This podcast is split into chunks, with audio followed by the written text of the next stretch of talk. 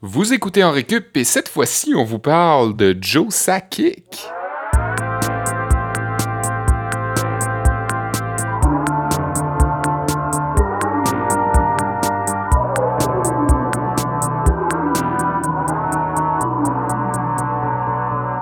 Souhaite la bienvenue à Henri Cup. Mon nom est Sébastien Blondeau. Je suis en compagnie de mes fidèles, euh, ben, mon ailier gauche, je devrais dire, Kevin Breton, et mon ailier droit, euh, Olivier Bradette. Yes.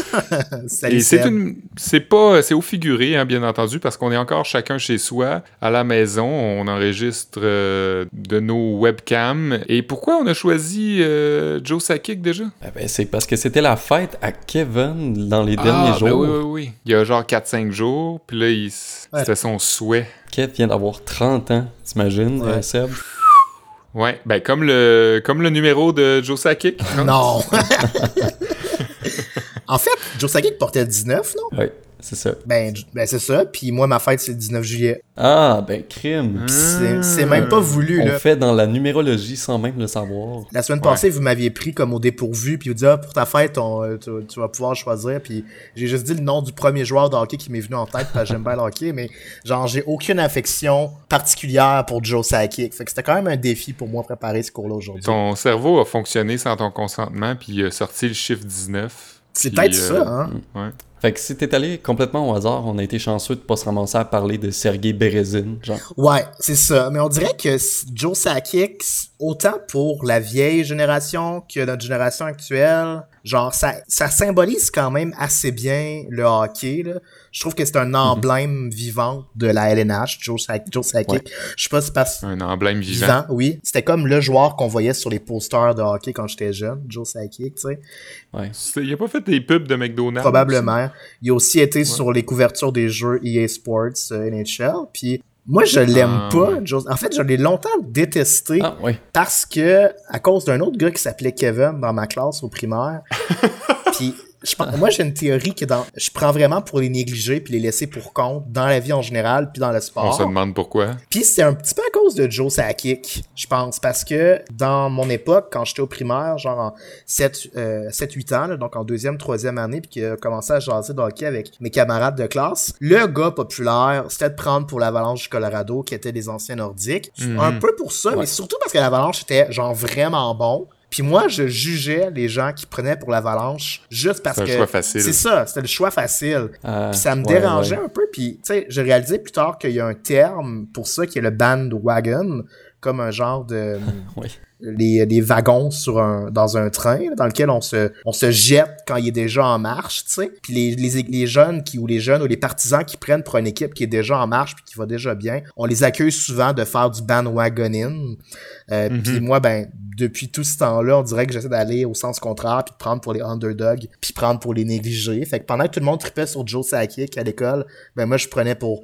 Tu sais, je comptais pour Sakuka et vous puis pour les, les moindres. Ouais. Ouais. Tu t'es rabattu sur euh, le Canadien de Montréal Ouais. à ce moment-là. hein. Puis ça ça t'a servi, hein, au fil des années? Mais tu vois, moi j'aimais bien. Je, je me rappelle très vaguement parce que j'étais, on était jeunes quand les Nordiques ont quitté pour le Colorado. Mais je me souviens que mes parents, ben, surtout mon père puis mes deux sœurs aimaient beaucoup les Ouais. Nordiques. Je pense que ma grande sœur, ma plus vieille sœur, avait un kick sur euh, sur lui, Un kick sur sa kick? un kick sur Mais sa c'est vrai kick. qu'il est beau Puis c'est un, un grand symbole de de bonne attitude puis de politesse Ouais. sur le jeu aussi. Il a gagné quelques trophées quoi, Lady Bing pour Ouais. le plus gentilhomme. Ouais. C'est vrai qu'il a jamais rien fait de croche, Joe Sakic. Il s'est battu deux fois dans sa carrière. Contre qui? La première fois, je me souviens pas contre qui, mais la, la deuxième et dernière fois de sa carrière, c'était contre Doug Gilmore. Ah ouais. C'était pas le plus gros, Non, mais euh, c'est tout qu'un leader. Puis c'est ça, euh, justement, son leadership fait un peu partie de la matière que j'ai préparée pour le cours d'aujourd'hui. Euh, dès son jeune âge, quand il a commencé sa carrière junior, il est rapidement devenu un pilier dans son équipe. Puis j'ai choisi de parler d'un pan de son histoire que je connaissais pas du tout, de son passage dans les rangs juniors avant qu'il arrive chez les Ouais. Nordiques, euh, en fait au début de l'année de la saison 1988, si je me trompe pas, 87-88. C'est ça, je vais parler de- de- d'un événement qui s'est produit alors qu'il était dans les juniors en Saskatchewan. Avec les Broncos. Avec les Broncos, Ouais, ouais, ouais, c'est ça. Je pense que je sais de quoi tu vas faire, faire référence. Toi, Seb, je Ouais. pensais que t'allais, euh, vu que vous avez un point commun commun, là, toi, et Joe Sakic, vous avez tous les deux été des résidents de la vieille capitale. Je pensais que tu allais nous parler de, de la ville de Québec dans ton cours. Non, je vais plutôt euh, m'attaquer à son nom, en fait. Parce que moi, quand je pense à Joe Sakic, moi aussi, j'ai comme, comme tu le disais, là, on est tous un peu liés à Joe Sakic. Euh, tu disais ça en début d'ouverture. on, est, euh, on est tous à deux degrés de séparation de Joe Sakic. C'est comme le, célèbre dicton. Ouais. comme Céline Dion puis Madonna. C'est ça. Euh, ben, Sakic, moi j'ai toujours trouvé ça bizarre son nom. En fait, là, quand j'étais plus jeune, je me souviens de l'époque où son nom était sur toutes les lèvres. Même si je j'écoutais pas le hockey moi-même euh, étant enfant, là, je l'écoutais, mettons, peut-être par défaut là, quand, quand j'étais dans gang, mais euh, je m'y intéressais pas tant. Mais je me souviens que son nom me restait en tête puis que je trouvais ça vraiment étrange. Donc euh, j'ai pris l'occasion pour aller fouiller puis aller voir euh, pourquoi il nous paraît étrange son nom et d'où ça vient. Fait que un petit cours de langue phonétique, histoire de langue peut-être, je sais pas trop là, pour aller voyager vers l'Europe de l'Est. Ouais. Mhm. Puis toi, Kev, tu vas sûrement parler genre de ses, numéros en carrière, euh, son nombre de buts, son nombre de passes, peut-être sa pointure de patin. C'est drôle que tu penses ça. Je vais peut-être faire référence un peu à quelques statistiques pour mettre la table puis pour que les gens comprennent c'est qui euh, Joe Sakic. Pour ceux qui ne savent pas, il fait partie du temple de la renommée. Là. Il a gagné trois coupes Stanley avec l'Avalanche. Il a gagné une médaille d'or aux Jeux Olympiques. Puis aujourd'hui, il est directeur général de l'Avalanche euh, du Colorado. Mais comme il y a des gens genre Catherine Amel qui nous écoute aujourd'hui, ou ta mère, Seb, qui sont peut-être pas nécessairement ou moi. full intéressés à savoir la pointure des patins de Joe Sakic. J'essaie d'y aller avec un cours euh, que je pourrais appeler d'administration ou de management sportif. Euh, je vais revenir sur un épisode particulier de la vie de Joe Sakic, alors que les propriétaires de l'Avalanche ont dû prendre une grande décision d'affaires mm-hmm. et ils ont dû compter sur leur euh, comptabilité, disons, et leur, euh, leur qualité administrative pour pouvoir garder cette jeune vedette montante au sein de leur équipe et ils ont dû faire preuve de beaucoup de, disons, de créativité pour être capable de continuer à le payer. Fait que je vais un peu aborder le côté business de la carrière de Joe Sakic en fin de cours, en fin de journée aujourd'hui avec Tu vas faire un genre de Moneyball de. C'est un bon film, Moneyball. Moi, j'ai bien aimé ça. Ouais, hein? J'ai écouté il y a pas longtemps Trouble with the Curve qui est comme l'antithèse de Moneyball. Je fais une petite aparté, là, mais ah ouais, je sais hein? pas si tu connais Holly Moneyball avec Brad Pitt. Non. C'est un film de baseball où il, a, il utilise vraiment les statistiques, puis les, euh, les statistiques avancées, puis l'analyse des données pour monter la meilleure équipe de baseball possible. C'est basé sur un fait vécu d'une équipe des Aces d'Oakland. Euh, Hmm. Puis ça a connu un bon succès. là. C'était un livre au départ. C'est une histoire vraie. Puis il y a un autre film avec, euh, le nom m'échappe euh, de l'acteur principal, là, mais euh, c'est un vieux monsieur là, qui jouait dans euh, Gran Torino. Là. Clint Eastwood. Clint Eastwood, c'est ça. Ouais. C'est comme vraiment l'antithèse de ce film-là parce que c'est genre un vieux monsieur qui lui croit pas à ça les statistiques, puis il se fie au feeling, puis genre il devient aveugle, mais c'est encore le meilleur joueur, le meilleur dépisteur, puis le meilleur gérant pour déterminer qui va être un bon joueur de baseball. Quand même un Oh, bon wow. film, j'ai aimé ça. Fin de mon aparté sur Trouble with the Curve. Ok, bon ben, on... je pense qu'on peut commencer ça euh, tout de suite euh, avec euh, ton cours, hein, Oli? C'est ça? Mhm. Ben, j'ai bien hâte de voir ce que tu nous réserves. En avant les patins? Ok, coach Blondeau. Je, je vous avais préparé une coupe de stats sur Joe Sakic, mais je me les garderai pour la fin de l'épisode si on a le temps. Euh, Ben oui, une coupe de... c'est sûr. Montrer à quel point Ouais. c'est un joueur constant puis euh, surprenant sur, euh, sur la glace. Là. Fluide. Puis on parlait un peu de son leadership puis de son, sa bonne attitude, mais apparemment que Sakic était aussi beaucoup reconnu pour son tir des poignets qui était redoutable puis imprévisible, Ben oui. donc euh, qui faisait Clairement. peur aux gardiens comme ça, qu'il les déjouait souvent avec euh, son, son arme secrète. J'ai peu de souvenirs de, de Joe Là. J'ai j'essaie de me rappeler du nombre de fois où je le voyais jouer plus petit avec Ouais. les Nordiques, puis c'était trop flou dans ma tête. Puis quand il jouait avec le Colorado, ben forcément, vu qu'il jouait dans l'Ouest, on les voyait moins Exact. contre le Canadien. Donc, euh, on a un peu perdu de vue euh, Joe Sakic après ça. Heureusement, il est sur YouTube si on veut le réécouter. Ouais, ouais, absolument. Mm, mm. Ben, les, les fois où je l'ai plus vu jouer, c'était dans NHL 2001, qui est probablement un des seuls jeux qu'on a joué tous les trois. Ouais, c'est vrai. Un de nos rares points communs. Il jouait sur le premier trio avec euh, Milan Eduk et Olivier Bradet, qui était sur l'aile. Oh, il a disparu, hein, lui, on l'a pas revu après NHL 2001. Non. non. Il a sûrement été joué en Russie comme tous les autres. Il y avait un score de 95 euh, dans NHL 2001, mais on l'a pas vu Ah, après ben ouais. ça. C'est blessé à cheville, je pense. C'est ça. c'est ça. Ben, justement, par rapport au leadership de Joe Sakic, à plusieurs occasions dans sa carrière, il a vraiment pris son équipe sous ses bras pour les mener plus loin en saison régulière ou en série. Puis, en série éliminatoire, Sakic, je sais pas si vous saviez ça, ou en tout cas Kev, euh, Sakic a le plus grand nombre de buts en prolongation de l'histoire de la Ligue en playoff, avec 8.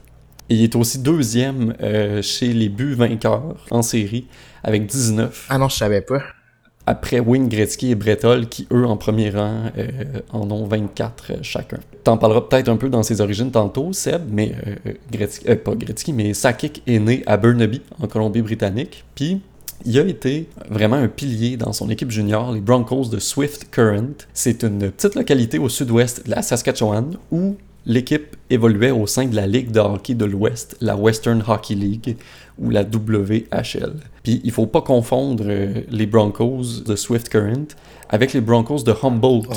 Qui, eux, ont tragiquement perdu 16 de leurs membres dans un horrible accident d'autobus le 6 avril 2018, on s'en rappelle, ça fait pas si longtemps que ça. Mais le plus fou, c'est que les Broncos de Swift Current ont vécu un traumatisme malheureusement vraiment similaire.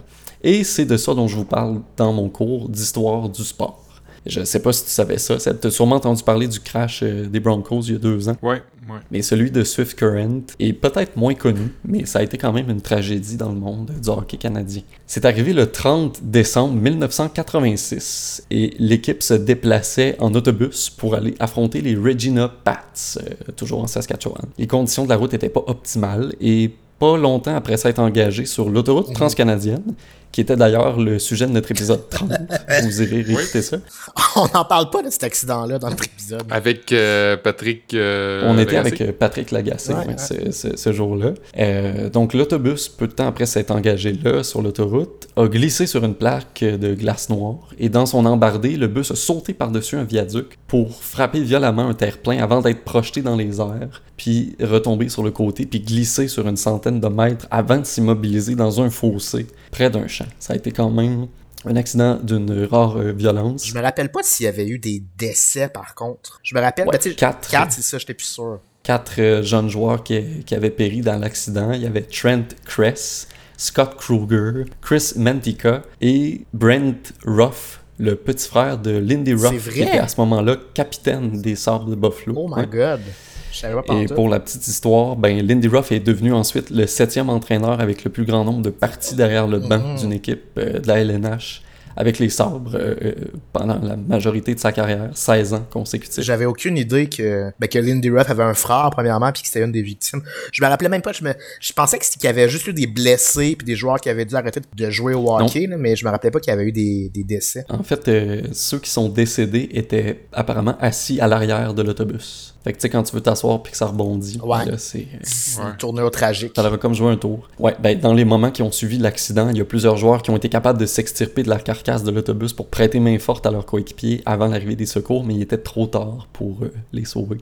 Dans les jours qui ont suivi l'accident du 30 décembre 86, l'équipe, les Broncos, leur entraîneur Graham James et les dirigeants de l'organisation se sont rencontrés pour discuter de la suite des choses. La décision a été prise de continuer la saison régulière et pas plus tard que quelques jours après, les Broncos étaient de retour sur la patinoire. La communauté de Swift Current s'est regroupée puis a offert son soutien à l'équipe ses jeunes joueurs, évidemment. C'est connu de la vie des, des, de beaucoup de gens dans les localités rurales, un peu comme les villes d'où on vient, les gars. Euh, c'est des ligues d'hockey où il faut se déplacer beaucoup. Donc, les, gens comprenaient.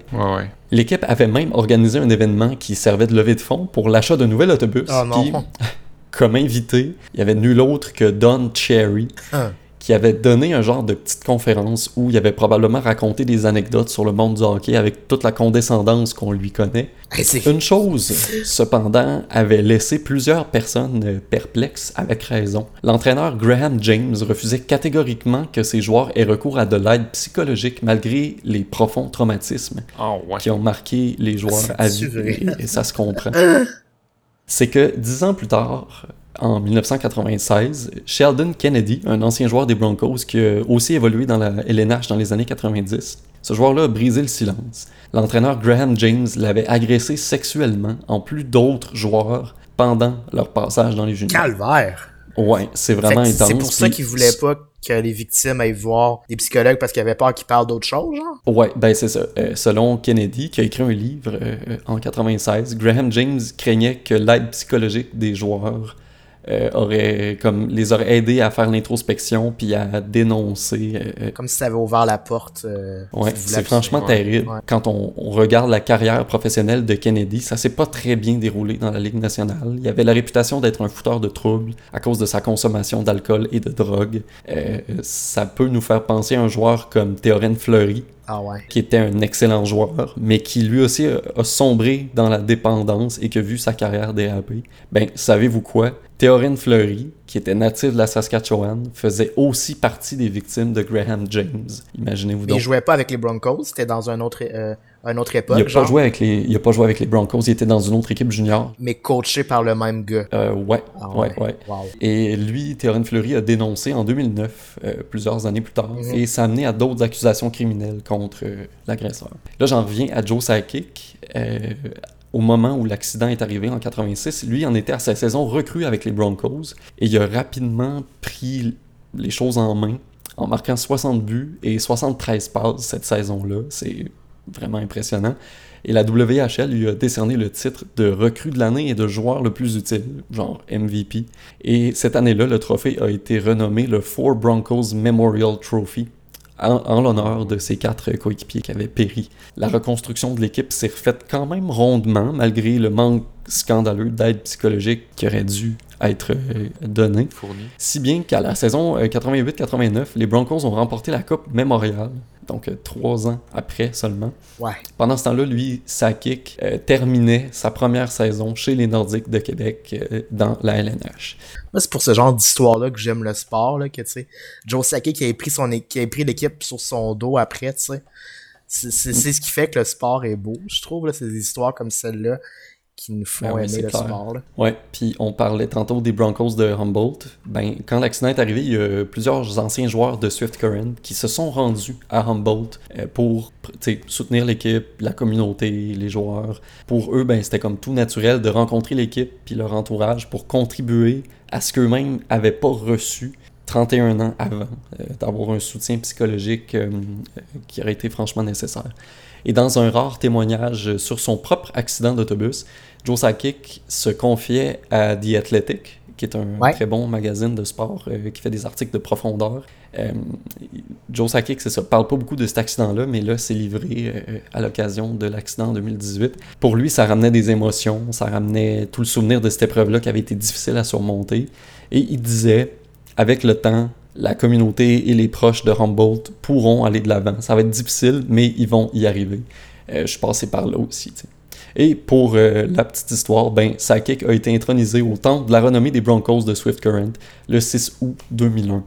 donc, je trouvais que ça bouclait bien la boucle pour euh, son passage dans les juniors, euh, que j'ignorais complètement. Ouais, pis mais c'est fucké hein, que les deux équipes aient le même nom, mais quand même, c'est, bien de voir que 30 ans plus tard, le soutien psychologique qu'ils sont forts maintenant aux victimes est comme, tu sais, on peut dire qu'on a fait du progrès dans le monde du sport entre on refuse qu'il y ait accès à des, un soutien psychologique versus le type de soutien que les, les victimes en 2018 ont reçu. Là. Au moins, on peut, on peut voir qu'il y a eu un progrès dans ce sens-là, au moins. oui, c'est clair, c'est clair. Merci, Oli. Comme je vous ai dit en ouverture, moi, ça m'a toujours intrigué d'entendre le nom Joe Sakic à cause du A allongé dans la prononciation, euh, entre autres. J'ai jamais vraiment suivi le hockey, je m'y suis jamais intéressé naturellement, mais je me souviens quand même super bien du prime time de certains joueurs, dont celui de Monsieur Sakic. Puis enfin, ben, euh, même si euh, j'étais trop candide et pas assez curieux pour me poser la question de pourquoi les gens disent ça kick plutôt que ça kick, je trouvais quand même ça bizarre, euh, puis je m'en souviens aujourd'hui. Et au contraire de ce que j'aurais pu croire un peu plus tard, la prononciation actuelle de son nom est pas tant une influence de son ascendance croate, Olivier. Vous serez pas surpris de savoir que Kevin adore me faire de longs exposés sur la bonne foi, l'assiduité et le respect des commentateurs à l'égard de la prononciation des noms de joueurs dans la LNH. C'est un peu sa façon de me dire le monde du hockey est éduqué aussi. eh ben, j'aurais été plus que satisfait de te remettre ça d'en face, mon Kev, mais euh, le fait est que, euh, puis vous le savez euh, sûrement parce qu'on en a un peu parlé en ouverture, les parents de Joe ont anglicisé leur nom en arrivant au Canada, de sorte que le petit Joe ne s'est jamais vraiment fait appeler par son nom d'origine croate. Parce que, ben, il faut dire, l'orthographe aussi est pas le même le S serait censé avoir un petit chapeau à l'envers sur sa tête et le C à la fin devrait avoir un accent grave. Euh, mm. Un peu comme Kevin qui lui a dû franciser son nom en arrivant ici, euh, mais dans ce cas-ci en ajoutant des accents plutôt qu'en enlevant.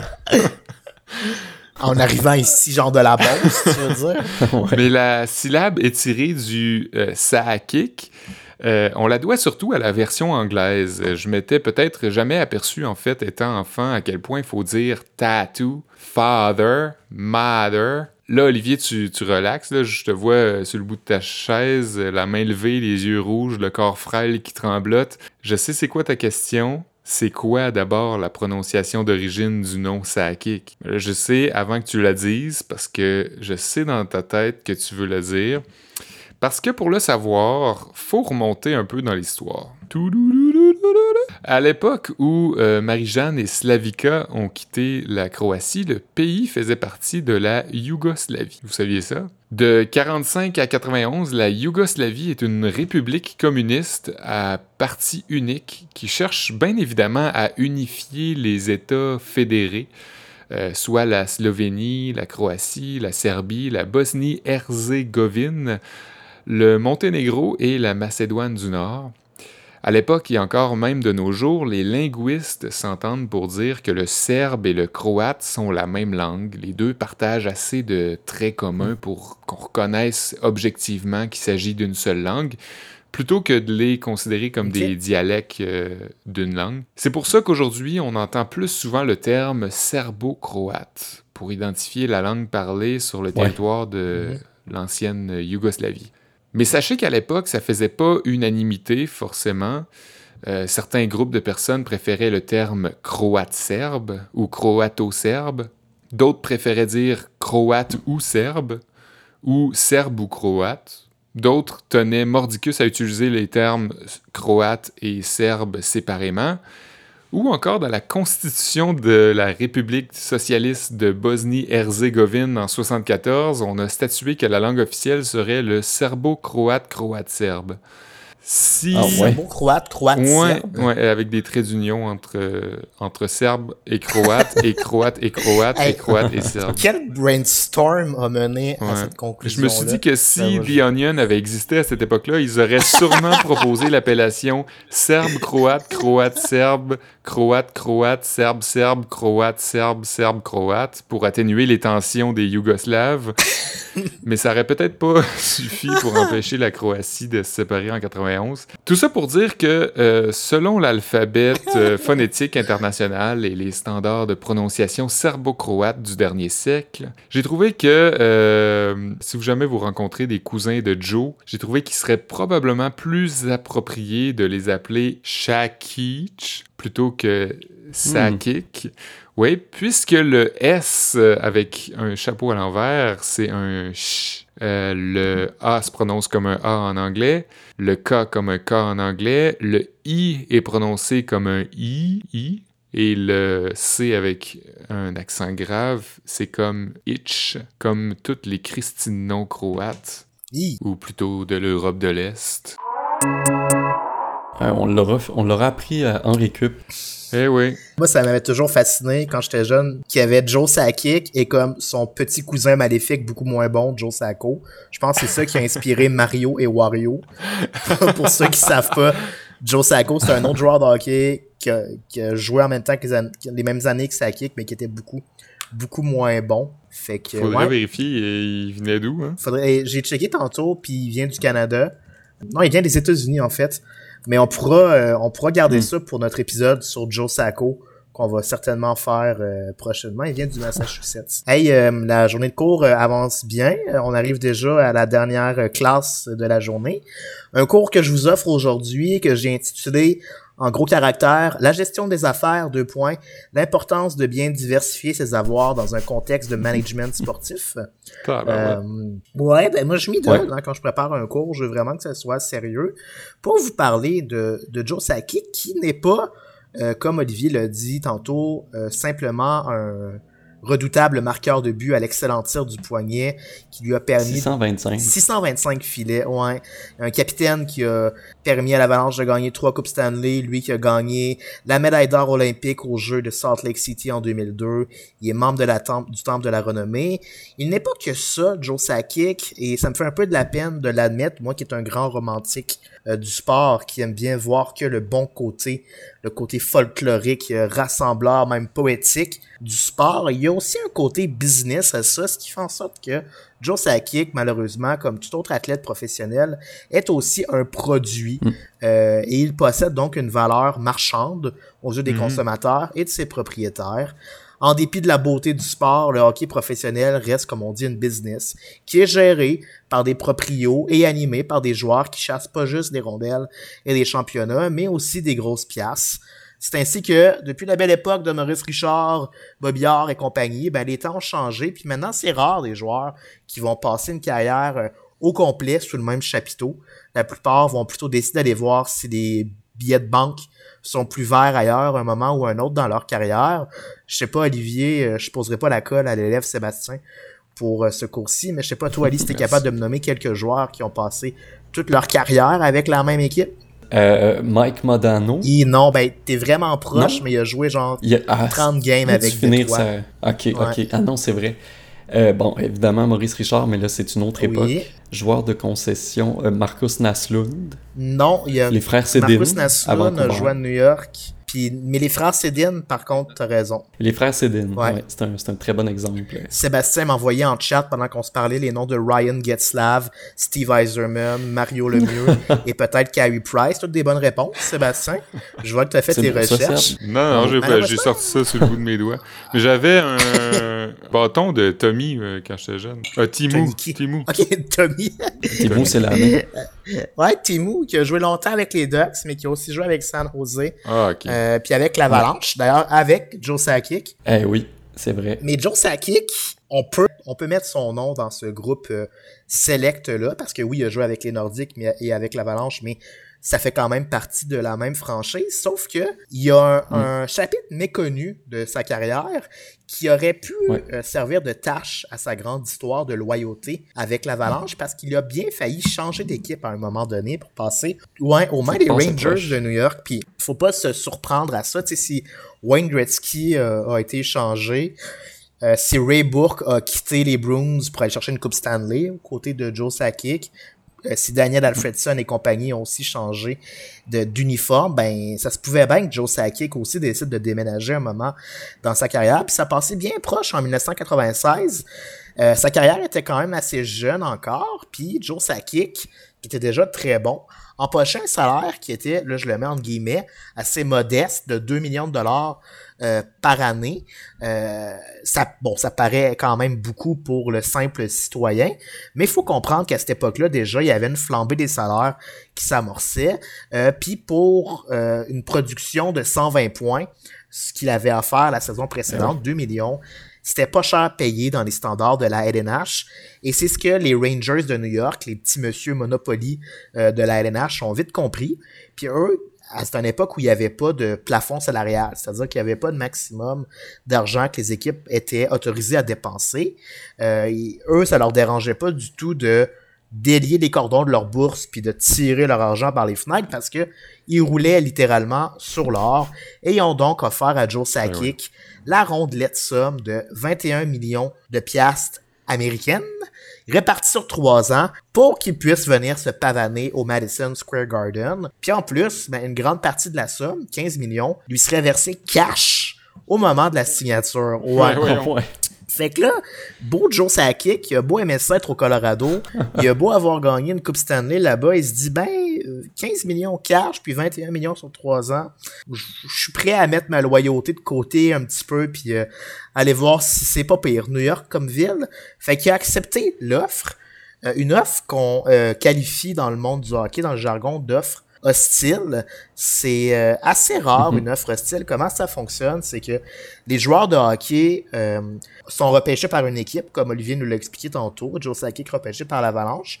Et pendant un certain nombre d'années, ils sont tenus, pas moralement, mais disons selon les conventions, de rester avec cette équipe-là jusqu'à ce qu'ils atteignent leur autonomie. À un moment où ils sont... Euh, ils ont le droit de signer avec n'importe quelle autre équipe, de négocier leurs valeurs avec n'importe quelle autre équipe.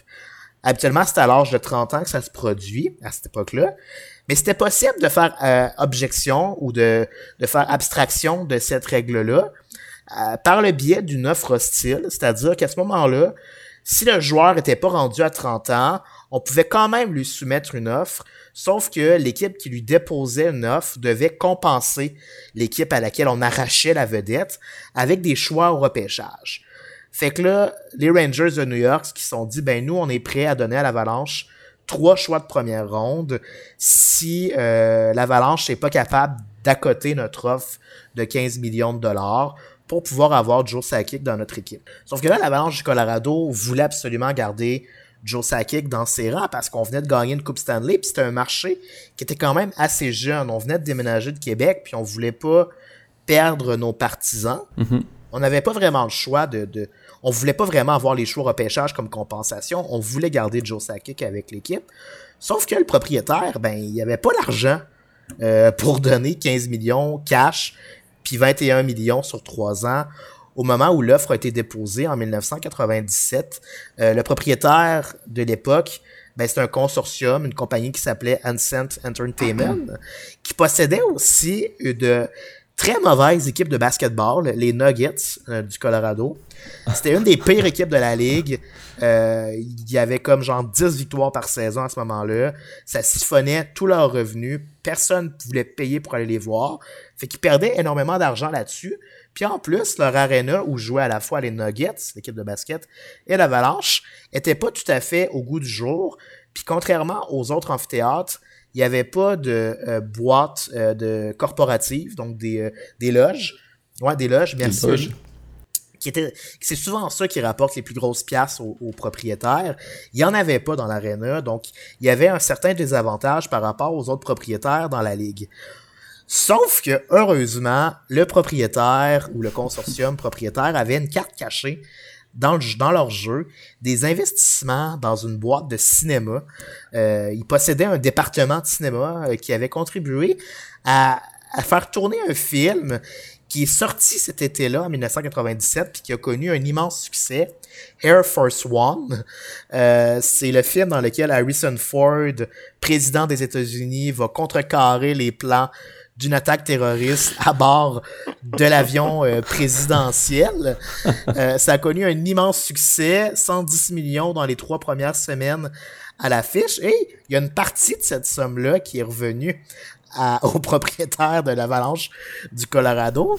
C'est donc dire que Harrison Ford n'a pas juste sauvé l'avion et le patriotisme américain. Euh, ils ont aussi sauvé la légende de Joe Sakic dans l'avalanche. Avec cet argent-là, ils ont pu construire un nouvel arena et accoter l'offre, comme on dit, des Rangers pour pouvoir garder Joe Sakic dans leur rang. Puis ils l'ont certainement pas regretté parce que par la suite, ils ont gagné deux Coupes Stanley, mais je peux pas m'empêcher d'imaginer un scénario dans lequel ce film-là aurait jamais été porté au cinéma, à l'affiche, puis peut-être que Joe Sakic serait passé aux Rangers de New York.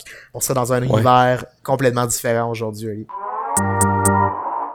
C'est fascinant de voir, c'est une autre démonstration de l'effet papillon. C'est fou, hein? Ouais, ouais, c'est fou. C'est-tu moi ou le par exemple, c'est juste une série de règlements qui peuvent être contrecarrés pour une somme d'argent, puis des espèces de raisons un peu bizarres qui sortent de nulle part. Ah, mais là, tu peux juste changer d'équipe à 30 ans, mais euh, à moins de faire une offre hostile, mais là, en même temps, il faut que tu échanges d'autres joueurs, puis comme c'est des règlements sans mais fin. Mais c'est plus ça, le 30 ans euh, tient plus parce que les joueurs autonomes sans compensation, souvent, sont beaucoup plus jeunes que 30 ans. Ouais, ça a changé. Là, maintenant, c'est en fonction de quand est-ce que tu arrives dans la ligue puis le nombre d'années que tu disputes sur ton contrat. Là.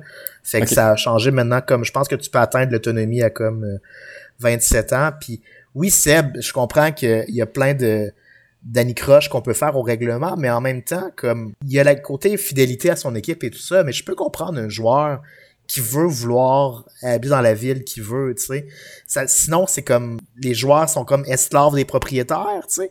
Tu signes un pacte pour la vie avec une équipe, puis tu restes là, puis alors que tu pourrais faire plus d'argent ailleurs, avoir une meilleure qualité de vie ailleurs, c'est comme c'est comme le libre marché qui parle. Fait que, tu sais, je pense pas que ce soit nécessairement une mauvaise chose en bout de ligne. Là. Non, non, c'est juste un, exemple de quelque chose de plus grand. C'est-à-dire, il y a des règlements, mais on dirait tout le temps qu'il y a tout le temps une twist qui peut faire en sorte que ce règlement-là s'applique pas. Ouais. Ben, c'est souvent euh, le résultat des conventions collectives qui sont négociées par des avocats de toutes parts. Là. Tu vas toujours avoir des sous-conditions à des sous-conditions. Tu vas tout le temps avoir des portes de sortie c'est ça, des petits caractères que si tu lis, puis c'est ce qui font que des bons DG sont capables de lire, ils ont une grosse loupe, peuvent lire les petits caractères. c'est le même qui s'en souvent. C'est là que tu vois que le, sport est plus une business, comme tu disais en début de. Je sais, mais rappelle-toi le, cours d'Olivier Seb, là.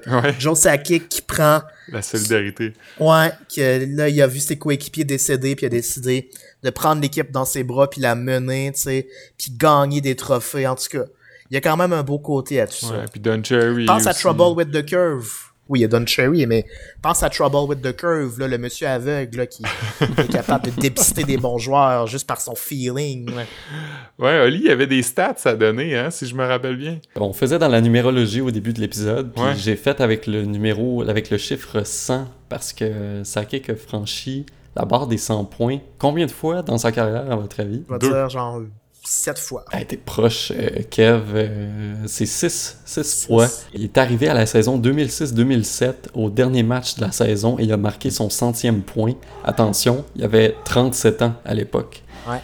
Et ça fait de lui le deuxième joueur le plus vieux de l'histoire de la Ligue, après Gordie Howe, à passer le cap des 100 points dans une saison. Puis Gordie Howe, lui, avait 40 ans. Une force de la nature. C'est quand même bizarre que cette force de la nature-là ait été stoppée net par un accident de souffleuse. Ouais. On n'en a pas parlé, mais il aurait peut-être fait euh, un an ou deux de plus, on sait pas. Mais il s'est blessé en déneigeant son entrée à la main, puis c'est ce qui a mis fin à sa carrière. Ouais, c'est bien dommage. Ouais. Comme quoi. Hein? C'est weird, c'est bizarre. On n'est pas invincible dans la vie. C'est ça. Non. Faites attention si vous déneigez vos entrées en fin de semaine. oui. ouais, bon call. Fait que. Euh, on est où, Oli? On est sur Facebook. ok. Alors j'y vais. Suivez-nous sur facebook.com baroblique en récup. Exact. Si vous avez des messages à nous envoyer. On a un auditeur qui nous a écrit dans notre dernier épisode sur... Euh. On parlait d'antonomase. Oui. Et on a un auditeur qui nous a écrit pour nous donner d'autres exemples d'antonomase. Euh, C'était bien sympathique. Fait que n'hésitez pas, euh, faites euh, comme lui, puis écrivez-nous si vous avez des idées, des suggestions, euh, des commentaires sur l'émission. On est aussi sur Instagram, @enrecup. Puis si vous avez des suggestions par courriel ou des questions, on est sur enrecup à commercialgmail.com. Puis sur toutes les plateformes de balado que vous pouvez imaginer, on est là. Fait que suivez-nous, puis donnez-nous des étoiles. Ça nous aide tout le temps. Ouais, mettez-nous au défi, trouver une plateforme où on n'est pas. Euh, on remercie Mathieu Tessier euh, d'être euh, une inspiration vivante. Ouais. Hein? Merci. On pense à lui. CFRT, CISM et Canalem. Puis on se dit à la semaine prochaine avec un sujet pas piqué des verres, hein, quand même.